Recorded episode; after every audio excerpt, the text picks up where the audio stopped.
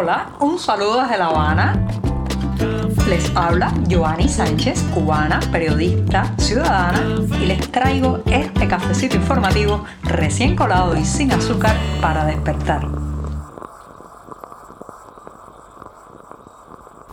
Lunes de volver a tomar el cafecito informativo junto a ustedes. Sí, estoy de regreso después de la pausa de fin de semana en una jornada que ha amanecido nublada, pero muy, muy cálida aquí en la capital cubana. Hoy, 23 de mayo de 2022, empezaré hablando de la dolarización de abajo hacia arriba que se está produciendo en la sociedad cubana. Pero antes de decirles los titulares y los temas principales, voy a pasar a servirme ese cafecito que se estaba colando al inicio del programa lo pongo en la taza, justo ya está aquí. Mientras se refresca, les comento que hablaré en un primer momento de la dolarización informal que avanza en la isla, mientras el peso, el peso cubano sigue en caída libre. Mientras tanto, Ciego de Ávila se enfrenta a la peor cosecha de papa en 20 años. Esta provincia, que era una de las punteras en este tipo de producción, bueno, pues ya los números están muy, muy negativos. También baile de termoeléctricas, es lo que parece que asistimos a estos días, entran y salen de una rotura en otra y los apagones se extienden por el país. Y por último, recomendarles una antología, pero no cualquiera, una antología de poesía de poetas holguineros con el título Esa secreta sinfonía. Ahora sí, están presentados los titulares, servidito el café y este programa de lunes de inicio de semana ya está listo para comenzar.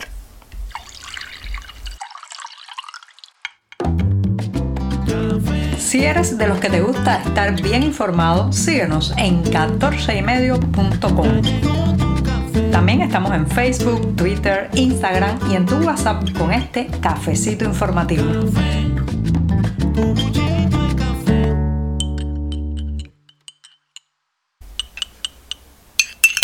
Empezar la semana informativa con un buen café amargo es muy necesario, sobre todo en una redacción periodística, así que me voy a dar rápidamente este sorbito. Después de este buchito, el primero del día y de la semana, paso a una cuestión que se va extendiendo por las calles cubanas y es el deseo, la percepción y también la, el empujar hacia la dirección de la dolarización de la sociedad. Si en la medida que el peso cubano se desploma en confianza, se desploma en poder adquisitivo, se desploma incluso en que muchas veces los cajeros automáticos que pueden servir para tomar la moneda nacional no están funcionando, no tienen electricidad, no los han recargado. Bueno, pues en la medida que el peso cubano, la moneda nacional, tiene intentar sortear cada vez más obstáculos y pierde, como decía, la confianza de la gente, pues en esa misma medida crece la presión popular para dolarizar la economía. Sí, como escuchan, cada vez más los servicios se presentan a pagar y también algunos productos en el mercado informal, tanto en un equivalente en pesos cubanos según la tasa de cambio del mercado negro o en su contraparte en dólares. Las recientes medidas anunciadas por la Casa Blanca de flexibilizar la llegada de remesas desde Estados Unidos a la isla también han potenciado ese deseo de la gente de poder funcionar con la moneda eh, norteamericana, como irónicamente también decimos la moneda del enemigo, los verdes, los fulas, en fin. Eh, lo cierto es que cada vez hay más transacciones que se están ejecutando en esta moneda porque la gente no, no confía, la gente rechaza y le teme al peso cubano devaluado y que prácticamente cada día se puede convertir en menos servicios y en menos productos. Por tanto, hay un sector de la población que ya se está dolarizando a toda carrera. Estamos hablando, por ejemplo, de restaurantes privados, estamos hablando de servicios de entrega de alimentos a domicilio, incluso algunos transportistas particulares que ya están poniendo sus tarifas, sus precios en dólares y gente que ya está teniendo acceso a estos billetes norteamericanos que está pagando en esta moneda. Señoras y señores, yo no sé si ese proceso se puede revertir o el régimen podrá parar esta dolarización informal de la sociedad, porque para lograrlo tendría que tener productos, una producción, un apalancamiento del peso cubano que yo no veo venir por ningún camino, todo lo contrario. En la medida también que se abra la isla más al turismo, que lleguen más viajeros, este proceso de dolarización podría también acelerarse. Ahora bien, ¿qué trae esto como consecuencia? Entre otras cosas, la profundización de las diferencias sociales. La gente que tiene acceso al USD, al dólar norteamericano, bueno, pues ese vivirá mejor, podrá comprar más alimentos, acceder a mejores servicios y una parte de la población que ya sabemos que no tiene familia en el extranjero, que no tiene acceso a la divisa, pues irá eh, viendo perderse aún más su poder adquisitivo. Pero de todas maneras, no olvidemos que esto de la dolarización ha sido también un mecanismo de aflojar las válvulas de la presión social que ha utilizado el castrismo hábilmente en algunos momentos de la historia. Recuerden justamente que después de la protesta popular conocida como el maleconazo, una de las flexibilizaciones económicas que impulsó Fidel Castro fue justamente la dolarización de la sociedad cubana. Eran los tiempos en que para comprar cualquier cosa usted, en la puerta de la tienda tenía que mostrar los billetes, los dólares, para que supieran que tenía divisa y dejarlo entrar a esos mercados. Bueno, pues ese proceso está ocurriendo ahora, pero no de arriba hacia abajo como se hizo en aquel momento que se decretó pues el permiso a la libre circulación del dólar, a la tenencia de divisas, a pagar con estas monedas, sino que ahora está ocurriendo desde abajo. Sectores, parcelas, partes del mercado informal se están dolarizando a toda carrera. ¿Por qué?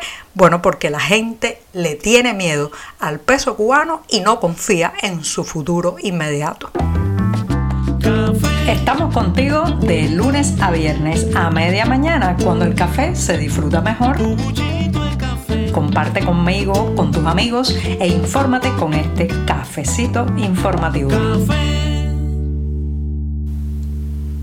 La papa también conocida como patata en otras partes del mundo, es considerada pues como un producto básico en muchas naciones y países. La papa está allí, es común en todos los mercados y se alterna con otros ingredientes en las mesas cada día o con bastante frecuencia. Lo cierto es que este no es el caso de Cuba, donde la papa se ha convertido ya en una rareza. Sí, comerse un puré de papa, unas papas fritas, unas papas asadas, se está eh, volviendo cada vez más una exquisitez, una delicatez en esta isla. Y eso lo dicen los números de cosecha. Por ejemplo, la provincia de Ciudad de Ávila, en el centro del país, podría tener este año la peor campaña de papa en dos décadas. Y en los últimos 20 años parece que esta va a ser la peor cosecha de papa en Ciego de Ávila, que es además uno de los mayores productores en la isla. Eso lo ha confirmado la prensa oficial a regañadientes, pero lo ha tenido que confirmar.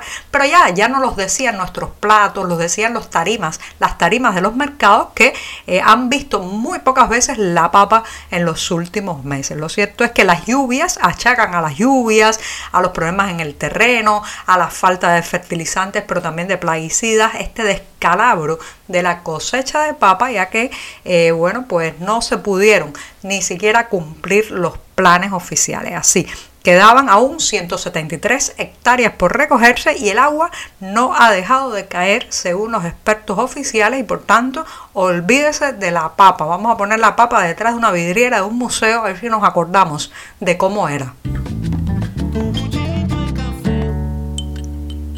En los últimos días no han parado de sucederse las malas noticias sobre el sistema eléctrico nacional. Sí, como escuchan, parece que asistimos a un baile de termoeléctricas que entran y salen de una rotura en otra y las consecuencias ya saben, se traducen en cortes eléctricos, los larguísimos y molestos apagones que, bueno, pues complican aún más la existencia, el día a día, la cotidianidad en esta isla y que generan mucha indignación en la población. Se escuchan los gritos que salen desde la las viviendas cuando, por ejemplo, se corta el suministro eléctrico en plena madrugada con pues las noches tan cálidas que están haciendo ya en este mes de mayo. Además de eso, muchas familias no pueden cocinar sus alimentos porque solo disponen de hornillas eléctricas y así se acumulan los problemas debido a estos cortes eléctricos que parecen no van a tener solución ni a corto ni a mediano plazo porque son infraestructuras muy deterioradas, no se les da el mantenimiento suficiente y sobre todo estamos ante un sistema quebrado,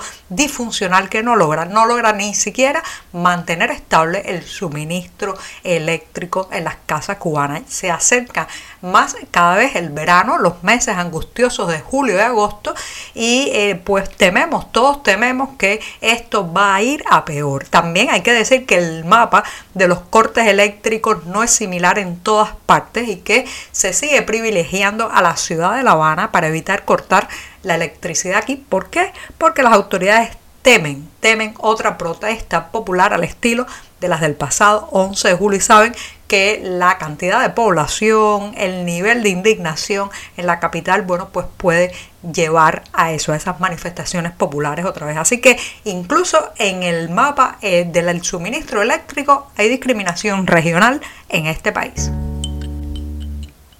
Y me voy despidiendo ya de este programa del lunes con la recomendación de una antología poética. Se trata del libro Esa Secreta Sinfonía que reúne a un grupo de poetas cubanos, pero nacidos en la provincia de Holguín. Sí, como escuchan, con la selección que ha hecho Beatriz Torrente y la edición de Orlando Core, se presenta este volumen con, reitero el título, Esa Secreta Sinfonía con poetas holguineros. Hay una excelente reseña del volumen en las páginas del diario 14 y medio firmada por el también escritor Javier Carbonell. Así que los invito a leer la reseña y a buscar la antología poética. Y con esto sí que me despido. Hasta mañana martes. Muchas gracias. Por hoy es todo. Te espero mañana a la misma hora. Síguenos en 14medio.com. También estamos en Facebook, Twitter, Instagram y en tu WhatsApp. No olvides, claro está, compartir nuestro cafecito informativo con tus amigos.